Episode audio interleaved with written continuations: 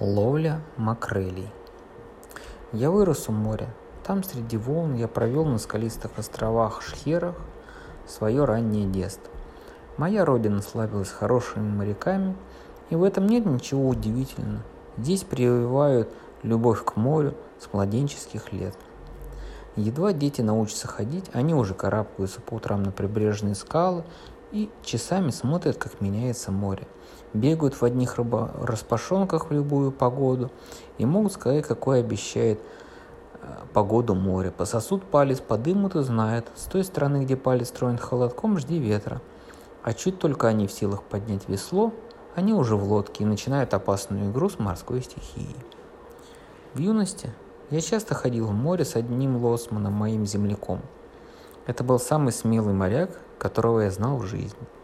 Часы, которые я провел с ним вместе, останутся самыми счастливыми в моих воспоминаниях. Так бывало, в легкой лодке мы охотились среди шхер за утками, гагами и тюленями. То на паруснике уходили далеко в море ловить макрели. С того времени море всегда неудержимо тянет меня к себе. Но я не собираюсь предаваться мечтам о прелестях морской жизни. Лучше расскажу одну историю, которую слышал от моего старого друга Лосмана – и хочу теперь поведать вам. Три года назад я приехал к себе на родину вместе с моим старым другом, и мы провели несколько дней возле самых дальних шхер. Мы приплыли на большом парусном судне. Команда состояла из, Раз... из Размуса Олисона, так звали моего друга, Лосманского Юнги и меня. Однажды на рассвете мы вышли в открытое море половить макрели. Слабый ветерок с берега, не мог разогнать тяжелый туман, окутывавший шхеры и голые скалы. Вокруг нас с, с тревожным криком летали чайки, пронзительными голосами перекликались ласточки, а касатки, словно смеясь, выкрикивали свое клик-клик-клик. Свинцовое море было спокойным, только изредка застывшую лед разбивал нырок или стонущий тюлень. Расмус сидел у руля, а Юнга то и дело перебегал с носа на корму, с кормы на нос. Мой друг Расмус Ольсен – высокий, широкоплечий человек. Его загорелое обветренное лицо кажется простым добродушным, но во взгляде серых умных глаз было что-то строгое и пристальное. Так смотрит человек, который привык встречать в жизни опасность. Когда он видел огромный коренастый, когда он сидел огромный коренастый на, на корме в своей зюитвеске, натянутой по самые уши, в широкой серо-желтой куртке – окутанный утренним туманом, казалось, это не обыкновенный человек, а викинг, привидение из старых легенд. Правда, викинги не, курили, не курили табака, а Расмус пользовался им в свое удовольствие. «Ветер совсем слабый», — сказал Расмус, поглядывая вокруг и извлекая ма- маленькую глиняную трубочку. Берестяную лодочку и то не перевернет. Вчера на закате облака такой ветер сулили, а сейчас зует ветер не собрать, не то что парусом. Впереди как будто проясняется, сказал Юнга. Он работал веслом на правом борту, чтобы лодку не относило течением к западу. Какое там проясняется, ветра не будет, пока не подымется солнце. А уж тогда его будет больше, чем нам нужно. Вскоре потянуло свежим ветерком, мы могли отложить весла, и наше судно быстро заскользило навстречу открытому морю. Туман как будто растаял, и мы различали в голубоватой дымке берег и скалистые островки. А впереди лежало бесконечное море, чуть красноватое, под лучами утреннего солнца. И чем выше поднималось солнце, тем яснее становилось небо, и свежее ветер задувал с моря. И вот, наконец-то, начался настоящий макрельный ветер. Скоро мы и вправо напали на косяк макрели, закинули удочки одну за другой, и стали вытаскивать их серебристых обитателей, из них серебристых обитателей моря. Но радость наша была недолгой. В середине дня ветер окреп, море поднялась волна, удочки пришлось убрать, потому что грузило выбрасывало на поверхность, и они прыгали по волнам, как щепки. Шквал то и дело обрушивался на нашу скорлупку, обдавая соленой водой и пеной паруса и мачты.